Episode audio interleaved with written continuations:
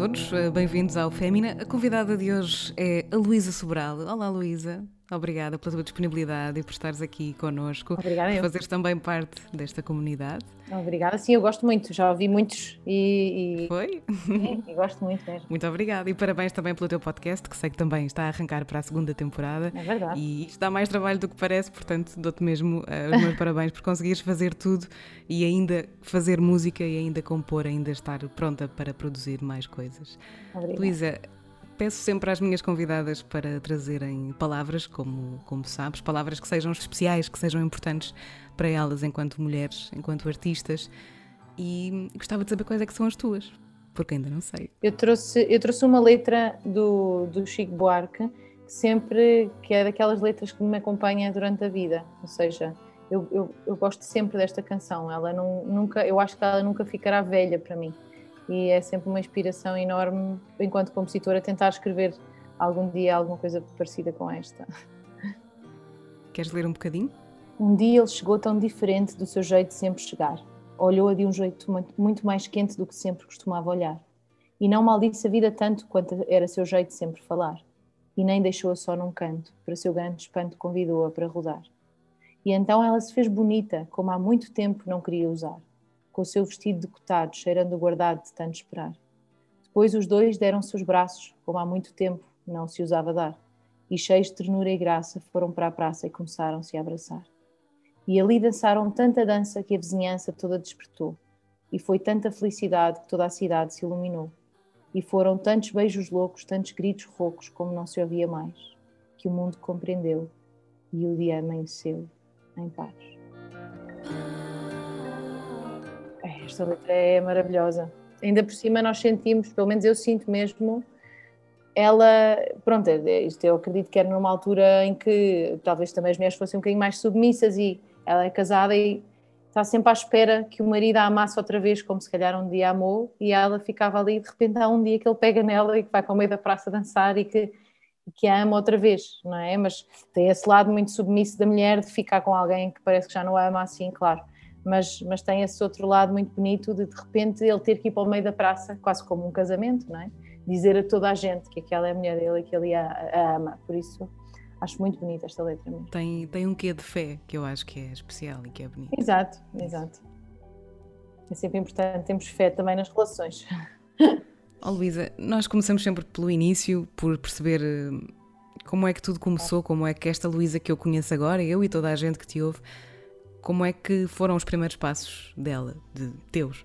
Por isso aquilo que te pergunto é que possas viajar um bocadinho ao, ao teu início, à tua, à tua infância e que nos expliques onde é que nasceste, uh, como é que foi uh, a tua infância, quem é que também cuidava de ti, quem eram os teus exemplos. No fundo, que memórias é que tens desse teu primeiro crescimento? Ora, as memórias que eu tenho são sempre muito bonitas. Um, tenho, tenho muita sorte, eu acho, na minha infância, porque lembro-me sempre de coisas bonitas só. E lembro-me de, de, muitas eh, viagens de carro são discos dos meus pais. Lembro-me também de, de, muita música em casa. Lembro-me de cantarmos muito juntos, de, de, fazermos música à mesa, que sempre foi uma coisa que em todo o lado eu ouvia dizer que não se devia fazer. E, e às vezes mesmo o meu filho diz: Ah, mas não devemos cantar à mesa. Eu digo: Porquê? Não faz mal cantar à mesa. Eu sempre cantei à mesa e e batia, batia nos pratos e fazíamos música à mesa. Então tenho memórias disso, tenho muitas memórias de, de ir para a quinta da minha avó também.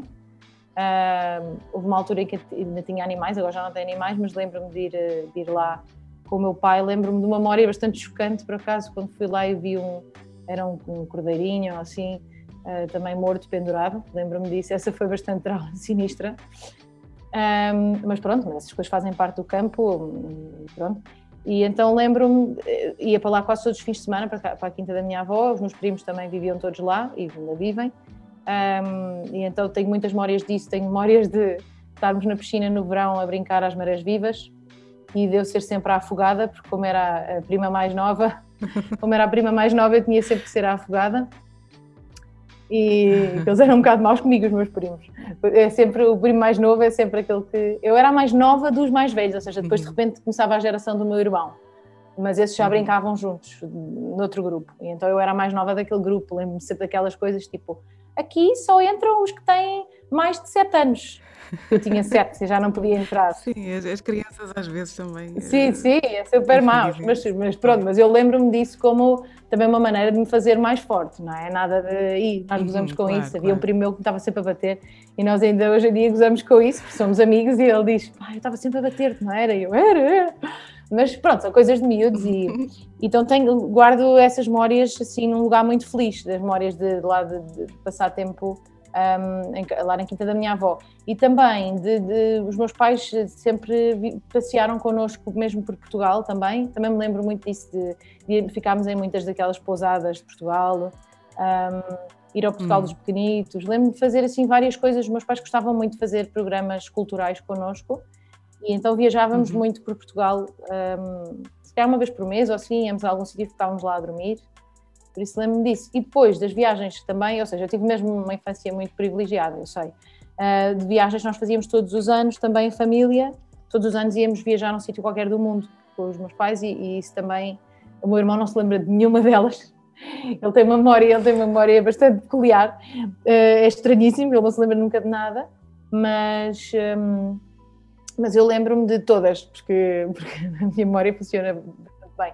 Hum. Então lembro, isso também guardo, quer dizer, poder com 13 anos, 14, começar a conhecer o mundo dessa forma, não é? Ir, ir a Moçambique, ir a Costa Rica, foi realmente, sei que fomos realmente privilegiados, e então guardo todas essas memórias assim com muito, muito carinho. Eu sei que, enfim, quando somos crianças é um bocadinho complicado pensarmos nisso dessa maneira, mas se calhar agora fazendo uma retrospectiva sim, sim. consegues perceber que esse ambiente tão, tão positivo e tão quase, quase até de, de, de, de aventura, sentes que te ajudou a seguires em frente em muitos momentos em que as coisas pudessem não ser assim tão, tão fáceis ou tão disponíveis para ti? Ah, claro que sim. Claro que sim, ainda no outro dia eu, houve uma altura que, que fui fazer o, o, o exame para entrar no conservatório e que não entrei e a professora disse-me uh, que eu nunca seria cantora na minha vida. Nunca. E, assim. e eu lembro-me, hum. eu lembro-me disso e lembro-me ficar triste com isso, mas depois não lembro de mais nada. Uh, achei que tinha sido só isso. Depois no outro dia a minha mãe contou-me que não. Minha mãe disse-me que eu tinha estado bastante mal durante muito tempo. Uh, mas eu tenho, eu e quase toda a gente tem tendência às vezes a apagar coisas que não lhe interessa da sua memória uh, para, que, para parecer que elas não aconteceram e, e obviamente eu, eu, também faço isso. E então, mas eu sei que nesse momento, um, apesar de eu não me lembrar, eu sei que o que fez com que eu ultrapassasse isso e continuasse a acreditar que queria ser músico foram os meus pais, porque se eu tivesse de repente ali ao lado alguém dizia, olha, ela disse que não, uh, porque é que estás a seguir isso? O que é que isso interessa? Mas não, eles, eles uh, acreditavam em mim muito mais do que qualquer outra pessoa. E, e, eu acho que isso fez com que eu nunca deixasse de acreditar em mim, mesmo que alguém me tivesse dito que, que aquilo que eu queria ser nunca eh, poderia ser possível, assim, porque eu tinha nódulos nas cordas vocais eh, e então eu tinha a voz muito rouca. Eh, foi, foi sincero, eu hoje em dia percebo que foi muito estúpido ela ter-me dito aquilo, porque primeiro nunca, nunca se diz isso a ninguém, mesmo que alguém chegue lá e cante, ah, ah, ah, nunca se diz isso. Mas eu, eu nunca tive problemas de afinação, ou seja, essa não seria uma questão. E mesmo que fosse, há pessoas que resolvem isso. Mas isso eu nunca tive. Uh, tenho, teria, tinha outros problemas, como por exemplo os nódulos, mas a afinação, por exemplo, nunca tive. Então eu sei que cheguei lá e cantei tudo o que ela me mandou cantar, eu sei que cantei de certeza certo. Ou seja, ela estava a dizer aquilo porque ela estava a pensar que eu, ela pensava que eu queria uhum. ser uma cantora lírica. Assim que uma pessoa entrava no conservatório, um essa era. E como eu não tinha a voz limpinha, exato, e como eu não tinha a voz limpinha e cristalina, eu nunca seria uma cantora lírica. Só que ela esqueceu-se dessa parte. Cantora lírica. E então ela disse-me só uma cantora. Um, e eu acho que as pessoas também não têm a noção, por isso é que estes programas de talentos de crianças hum. às vezes me assustam um bocado, sendo que eles são super queridos com eles, eu imagino que sim, de certeza, mas assustam porque é, às vezes é uma frase que pode ter um impacto tão grande, e não é só em programas de talentos, eu, eu, eu agora lá no meu podcast eu vejo isso quando entrevisto pessoas e, e, e me dizem, ah, eu comecei a escrever quando era miúda e a minha professora puxava imenso por hum. mim e gostava dos meus textos e uhum. publicava-os no jornal da escola, ou seja, tem os dois lados, tanto pode ser uh, alguém que nos diz uma coisa que acaba connosco, claro. nunca mais vamos seguir aquilo na vida, como pode ser alguém que com uma frase nos faz, nos faz seguir aquele caminho e por isso eu acho que os professores, por exemplo, têm, têm esse, essa capacidade e ao mesmo tempo essa responsabilidade, não é? Mas, mas é, é, pode ser uma coisa muito bonita, eles podem ser muito importantes na vida hum. de uma pessoa, claro. Esses momentos de, de rejeição pelos outros voltaram a acontecer-te? Sim, por exemplo, uh, assim, vão sempre acontecendo. E há muitas vezes que eu sou rejeitada e não sei. Por exemplo, Sim, quando, claro. quando o, meu, o meu manager me vende uh, em concertos, a alguns concertos, e eles dizem que não. Eu nem sei porque não chega a mim, não sou eu vender-me claro, a mim claro. própria. Mas eu lido muito bem com isso. Eu acho que toda a gente, nem, nós não podemos agradar a toda a gente e, e pronto, nem estou bem com isso. Exato, estou bem com isso. Mas, por exemplo, quando eu, um, eu entretanto, eh, fiz, fiz lá os castings para, para o Ídolos, e, e, entrei e depois havia umas, umas galas pequeninas antes de haver as galas grandes. E nessas galas pequeninas eram escolhidas algumas pessoas que depois iam então para as galas grandes. E eu fui à primeira gala pequenina e fica, passavam três pessoas e eu fiquei em quarto. Então eu não passei. E o meu irmão nesse dia partiu o armário do quarto. Só para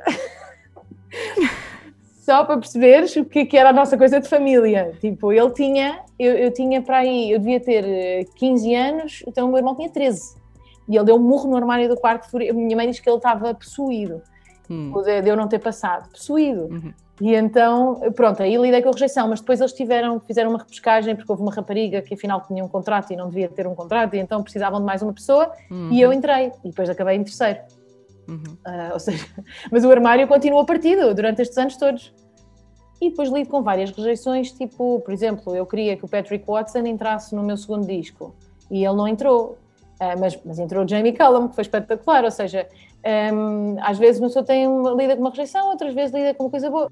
Eu, mas eu, eu, lido mesmo muito bem com a rejeição. Não, Sim, não mas também é uma, é uma, aprendizagem, pelo menos para algumas pessoas acaba por ser uma aprendizagem, uh, para, para, algumas lenta, claro, mas, mas vida, para outras também até um bocadinho claro. mais, mais, mais acelerada, o que é, o que é ótimo. Claro, mas esta vida é assim, nós vamos sempre lidando com rejeição, por isso, se não sabemos lidar com a rejeição, não podemos ficar neste, nesta vida, porque isto tudo tem muito disso, não é? Aliás, mas quem tem mais disso, eu estava a falar no outro dia sobre isso com a minha cunhada, que é atriz.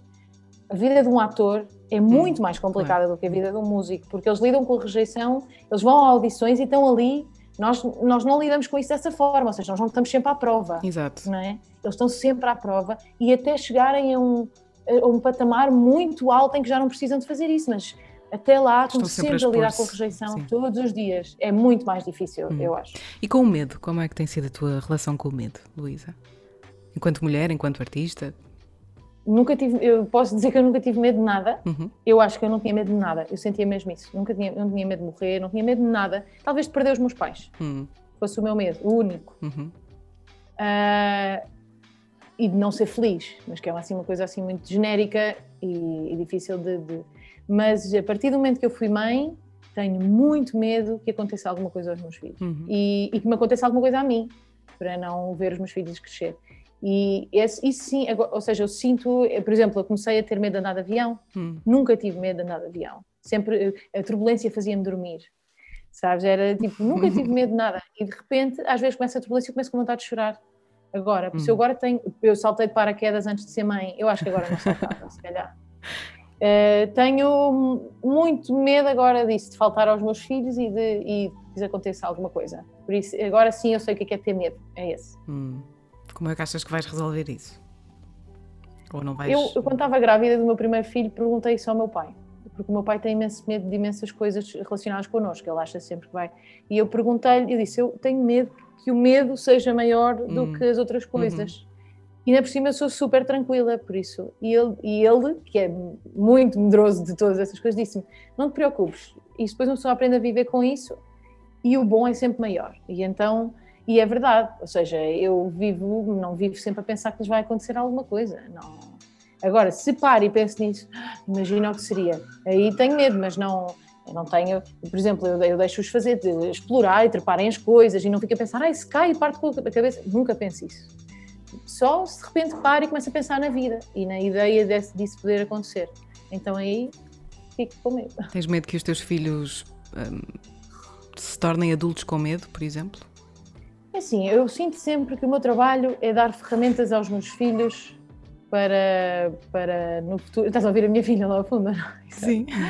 Uh, sinto sempre que o meu trabalho é dar ferramentas aos meus filhos para estarem, para viverem bem neste mundo. Olha, por exemplo, vou dar um, um exemplo. O meu filho andava no karatê na escola e ele odiava o karatê. E, e, eu sentia, eu comecei a sentir que ele odiava o karatê, porque mandaram-me um vídeo, o professor mandou-me um vídeo em que ele estava super desinteressado, tipo, xi, ni, não lhe apetecia nada fazer aquilo. Hum. E eu comecei a pensar, e depois o, a escola tem, tem só duas opções, a Karaté ou Ballet. E eu perguntei ao meu filho, perguntei, tu gostavas de fazer ballet? E ele disse, um, ah, mas o ballet não é só para as meninas? Eu disse, não, o ballet não é só para as meninas, o ballet também é para os meninos. E ele, ah, então eu acho que sim. Eu disse, está bem, então vou uhum. falar com a professora e vamos trocar. E uhum. nós falámos com a professora e trocámos. Nesse dia, um, os miúdos da aula começaram a dizer: Ah, mas estás no balé, é só para meninos e não sei o quê. E a professora lá lhes mostrou vários vídeos de, de homens a dançar balé e isso passou. Uhum. Exatamente. E entretanto, ele entra no carro do meu pai e da minha mãe e diz: Ah, não sei o quê, hoje no balé fiz isto. Ele estava super entusiasmado com o balé, ele adora o balé. Diz: Ah, hoje fiz isto e não sei o quê. E o meu, o meu pai diz assim: Estás no balé? Pronto, coisas de geracionais, não é? Eu tentei não me irritar com isto, mas estás no balé? Uhum. E ele, estou. E, e, uh, e o meu pai, então, mas, mas o balé não é para meninas?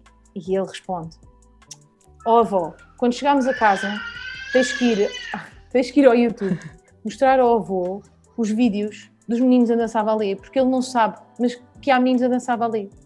E então eu, eu pensei, eu acho que é que isto. orgulho. Que orgulho. Porque é isto que nós temos que fazer. Nós não temos que tentar. Eu não tenho que tentar que todas as pessoas que, que vão dizer baleia para meninas desapareçam. Isso não hum, vai acontecer. Claro. Por isso, o que eu tenho que tentar é que ele se defenda, que ele saiba defender disso e que ele se sinta orgulhoso e confiante. Tem, porque não, vai, não vão desaparecer as pessoas preconceituosas ou as pessoas que, vão, que nos vão magoar na vida. Nós temos é que, por isso, enquanto mãe e o meu marido enquanto pai, o que nós fazemos é mesmo tentar fortalecê-lo e, e, e, a confiança dele e deles, não é? para depois claro. eles eh, poderem defender-se sozinhos. E eu acho que é um bocado isso que eu tento sempre, é, é dar-lhes as ferramentas para as coisas. E depois eles, eh, porque assim eu também um dia partirei mais em paz, não é? Já a minha filha diz todos os dias que quer ir para o Karatê. E parabéns por isso, que lindo, que, que exemplo bonito daquilo que é preciso fazer de, de diferente no mundo. Voltando a ti, e, e, porque isto também és tu, claro, e também é o teu, teu poder de, de mulher e de, de, artista em relação aos teus filhos, perante eles. Um, mas gostava de te perguntar do que é que tu mais te orgulhas em ti? Uh, não sei. Há coisas que eu me orgulho e depois de repente penso e na final não são assim tão boas. mas eu orgulho-me eu orgulho dos meus filhos, uh, orgulho-me da família que eu criei e orgulho-me uhum. da, da felicidade deles, deles serem felizes. Eu não sei se tem alguma coisa a ver comigo, mas eu espero que tenha um bocadinho, não é? Mas isso também é uma conquista tua, não é? Sim.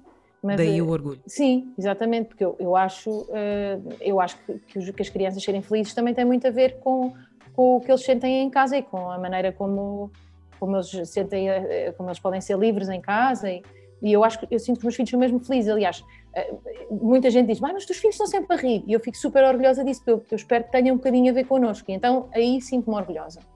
Sinto-me orgulhosa de, de, de, do meu percurso, da minha, da minha carreira. Sinto-me muito orgulhosa das coisas que já experimentei. Sinto-me muito orgulhosa de, de, ver que, que os meus colegas um, têm em boa consideração Uh, e que, por exemplo, eu, eu ligo para, para, para, entrevistar alguém ou assim, que as pessoas dizem que sim logo, ou seja, sentir que, que então eles, eles acham, ele, eles veem-me como uma pessoa se calhar boa em alguma coisa, não é? Então isso é bom, eu senti que os meus colegas gostam de mim.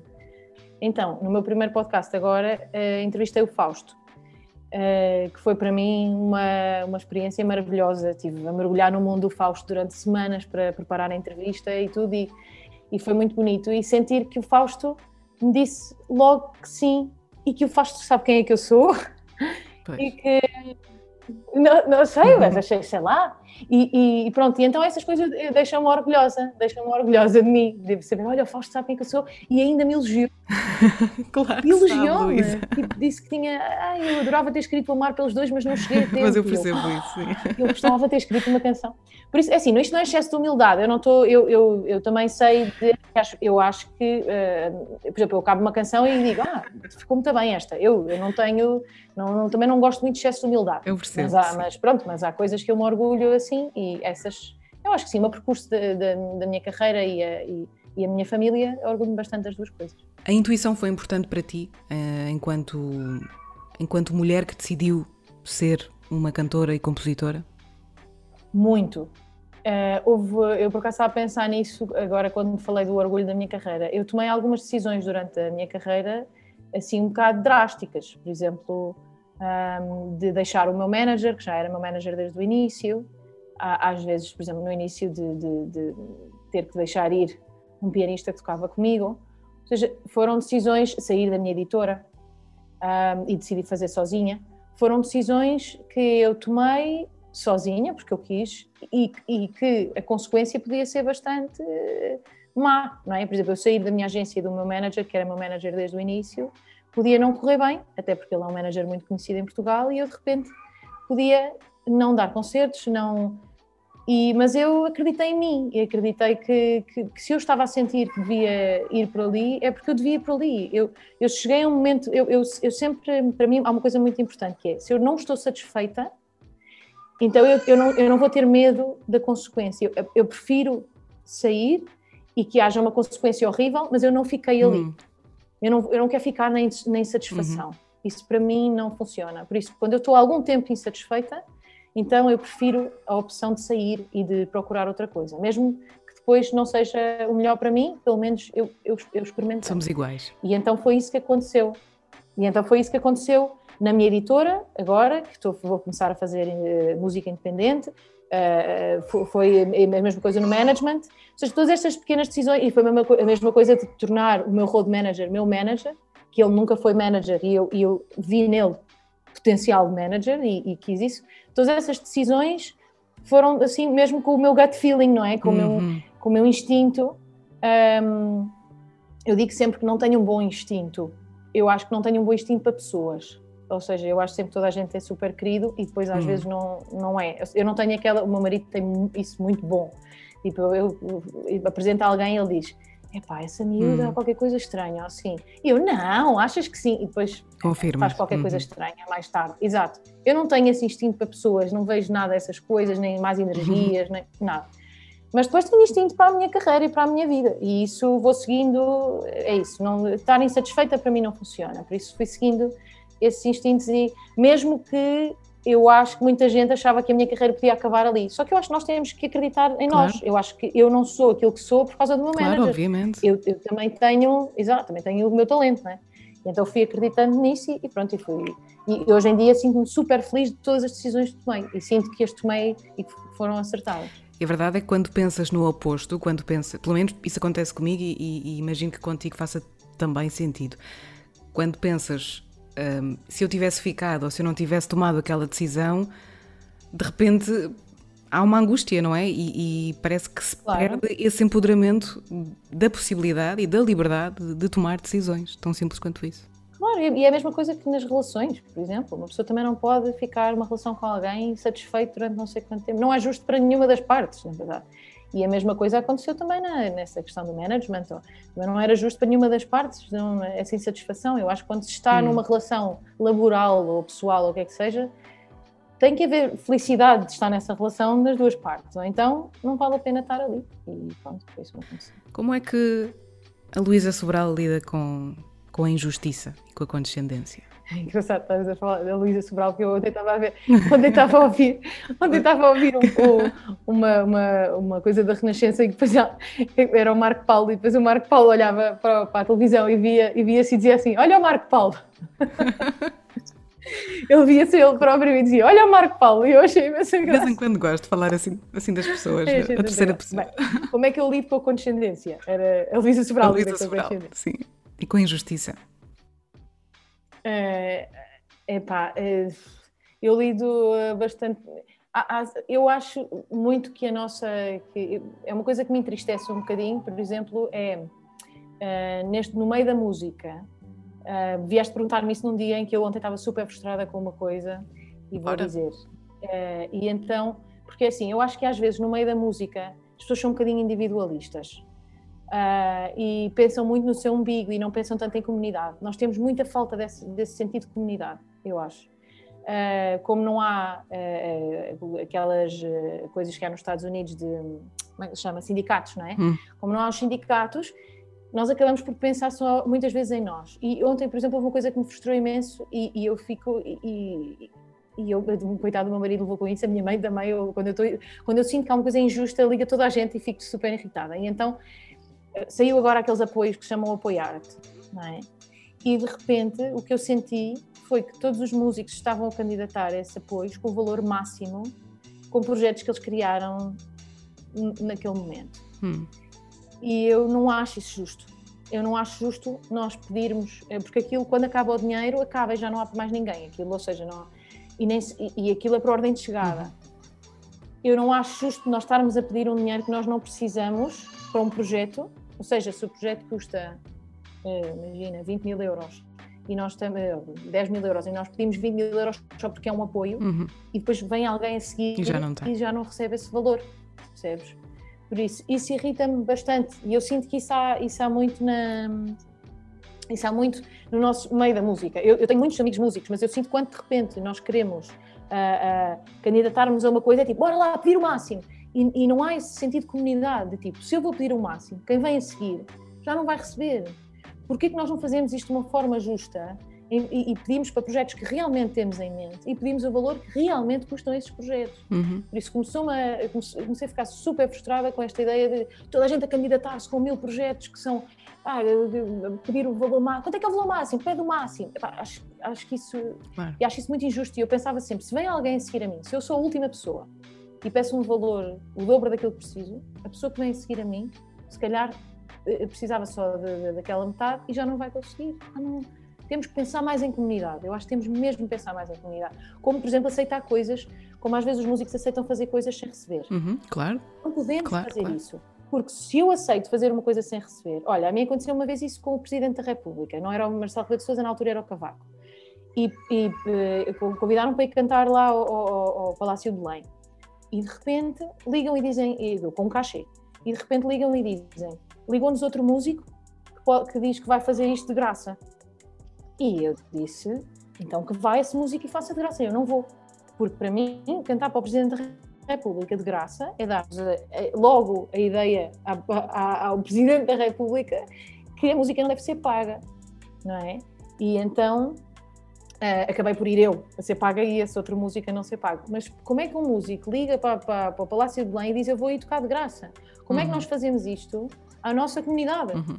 Percebes? É, para mim não, não, não, faz sentido. Acho que nós temos que tomar conta uns dos outros. E se nós baixamos os padrões, baixamos o nosso valor, baixamos o valor de toda a gente.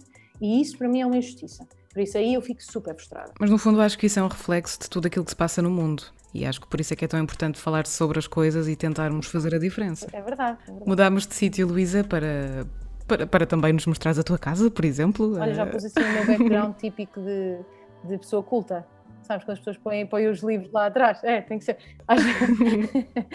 e para te perguntar, qual é que foi a melhor decisão que já tomaste na tua vida? Olha, não te posso dizer que foi ser mãe porque não foi uma decisão, aconteceu sem eu querer. O primeiro, depois os outros foi a querer. Um, melhor decisão. Olha, a melhor decisão eu acho foi voltar para Portugal. Porque eu estava a viver em Nova York e ia cantar em bares, ia trabalhar num café é a coisa típica de músico de Nova York, de músico a, viver em Nova York. e, e, depois o meu manager da altura uh, falou comigo, a Universal ficou interessada na minha música e ele disse: Olha, vais é ter que voltar para Portugal. E eu, voltar para Portugal? Porque eu sempre fui muito de objetivos e então o meu objetivo nos Estados Unidos eu sentia que não estava cumprido e gostava-me imenso vir embora a meio desse objetivo, que eu nem sei bem uhum. qual é que era o objetivo, eu acho que era começar uma carreira sólida lá, não é? E, e custou-me imenso a ideia de voltar, sendo que eu lá estava a trabalhar num, num café, ia, ia cantar standards e cá estaria a fazer a minha música, não é? Mas custou-me muito a ideia de voltar, mas hoje em dia sinto que foi a melhor decisão que eu podia ter tomado. Essa e tirar a carta. As duas. Foi muito importante, que eu sempre disse que não ia tirar a carta e hoje em dia não imagino a minha vida sem carta de condução, era muito difícil. Disseste que ser, ser mãe, lá está, aconteceu-se sem quereres. Uh, entretanto, já voltaste a repetir a experiência, portanto, correu tudo bem, sim. fiz. Sim, sim. Ser mãe mudou completamente a tua, as tuas visões ou, ou, a tua maneira de estar e de ser enquanto mulher, ou não? Ou só cimentou tudo ainda mais? Só te reforçou? Hum, eu acho que eu acho que, que mudou eu, eu acho que mudou-me completamente em, em, tudo. Por exemplo, os meus objetivos pessoais mudaram completamente.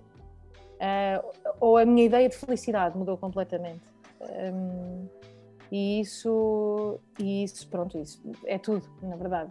E então eu, por exemplo, os objetivos que eu tinha de, viajar imenso, tocar, hoje em dia tenho isso de uma forma mais tranquila. Ou seja, hoje em dia posso, eu, eu antes de ser mãe, eu, diz, eu tinha imensos objetivos, coisas que eu queria atingir.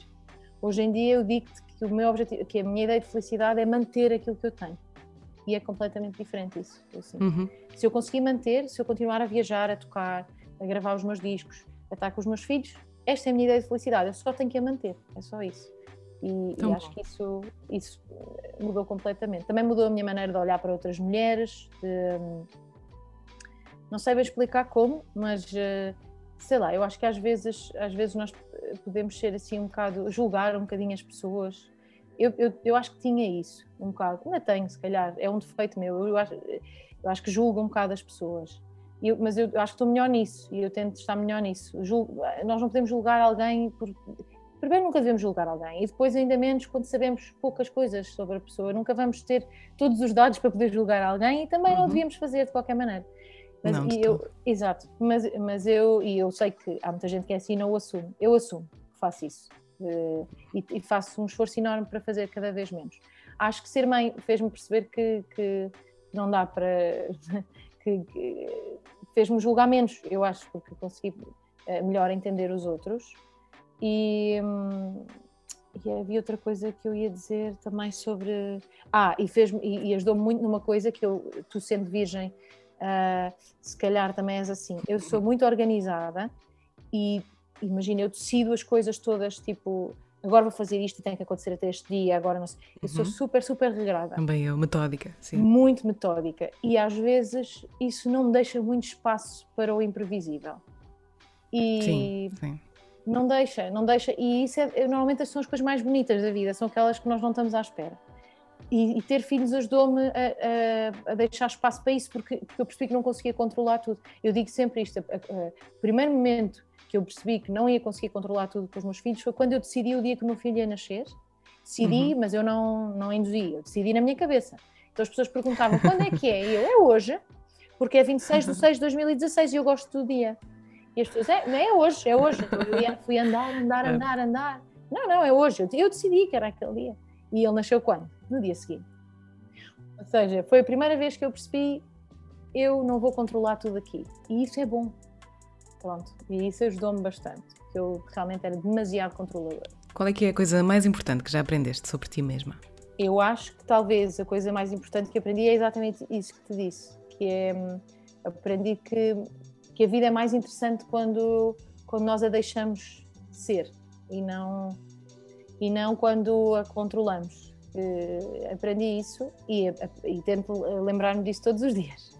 Tão bom, mas o mais importante é teres essa consciência e lá está, no teu dia a dia, já fazer pequenas coisas que contrariem essa nossa necessidade dos uh, virgianos uh, enfim, e de, e de outras pessoas de, de, outros signos, naturalmente, com ascendência, de, se calhar controlarem tanto, com ascendência, se calhar controlarem uh, melhor o seu, o seu ambiente ou o seu contexto.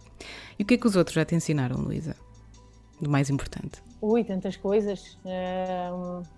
A minha mãe ensinou-me, uma das coisas que a minha mãe me ensinou, que eu penso todos os dias, é, sem ser uma coisa, hum, ou seja, já é natural para mim pensar nisso, minha mãe sempre me disse que eu devia tentar pôr-me na, na, pele da outra pessoa. E eu acho que isso é, se, nós, se toda a gente fizesse isso, uh, o mundo era maravilhoso, porque nós, porque nós raramente nos pomos na pele da outra pessoa e pensamos. Empatia. Sim. E pensamos o que, o que é que esta pessoa gostaria. Eu, olha, eu lembro disso, por exemplo, há pouco tempo eu fui a um médico da voz, quando tive a minha filha, onde eu já ia há muito tempo, e, e ele disse-me que eu não tinha nódulos nas cordas vocais, só, estava só rouca de, de, das hormonas, não sei o que ter sido mãe. E eu, às tantas, não acreditei naquilo e fui a outra médica. E ela disse-me outras coisas e não sei o quê. E depois, mais tarde, eu percebi que ele tinha razão. E então eu liguei-lhe e pedi desculpa por ter ido a outro médico e tudo. E eu pensei, ele disse, ah, mas não, é, não, é, não valia nada a pena fazer isto. Mas eu pensei, eu gostava, eu, se eu fosse médico, eu gostava que a outra pessoa fizesse isto. Não, é? então as minhas atitudes, assim, em coisas também mais importantes ou mais, são sempre assim. Uhum. Eu penso sempre, e se eu uhum. estivesse do outro lado? É assim, obviamente que se calhar não penso sempre, sempre, mas, mas tento, tento pensar sempre nisso, porque acho que isso faz de nós muito melhores, eh, melhores pessoas. Uh, e isso foi um ensinamento da minha mãe. Ela disse-me sempre isso e, e eu, eu, tento aplicar é isso em todos os meus dias e nas minhas decisões assim mais importantes. Estamos a chegar ao fim, Luísa.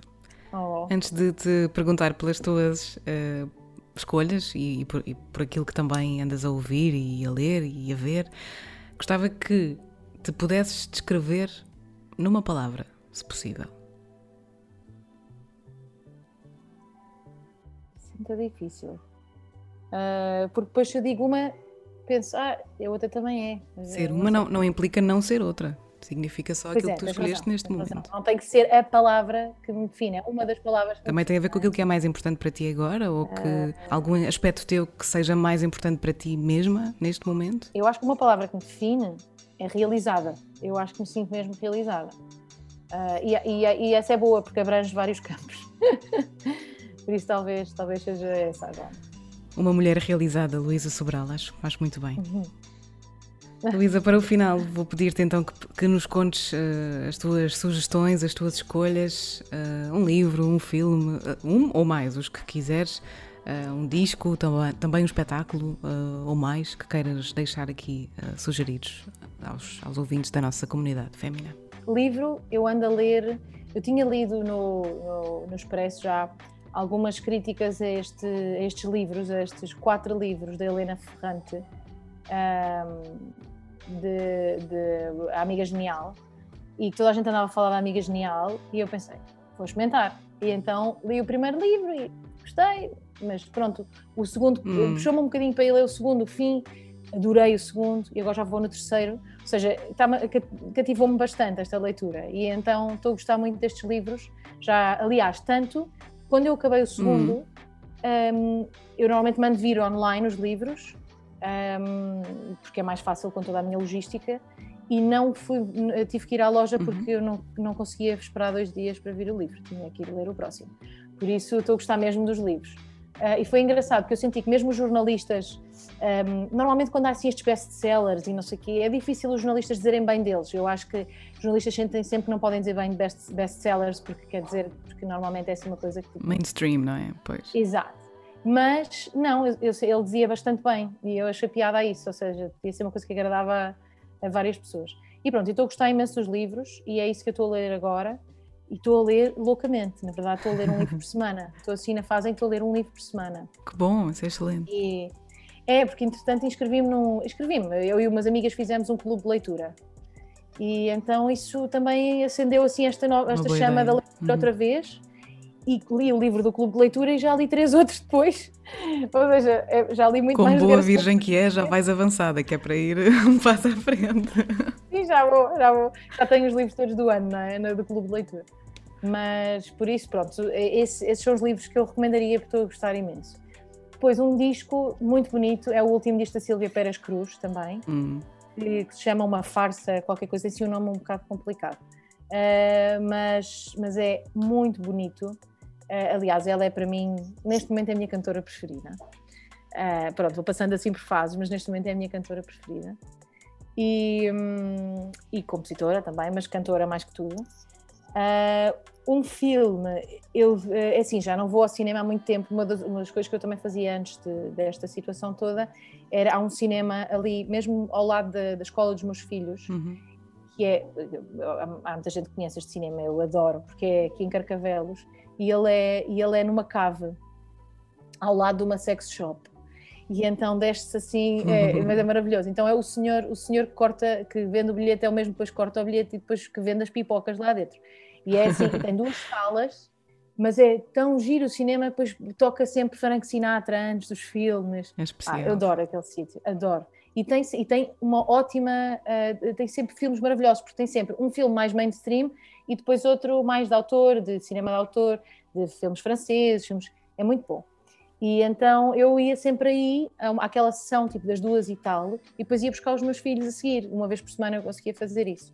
Pronto, agora não tenho feito, por isso o último filme que eu vi foi um filme com a Sofia Loren, um, na, na, que está na Netflix, que foi feito pelo filho dela. Ele é baseado, ele é baseado num livro, mas, uhum. mas foi feito.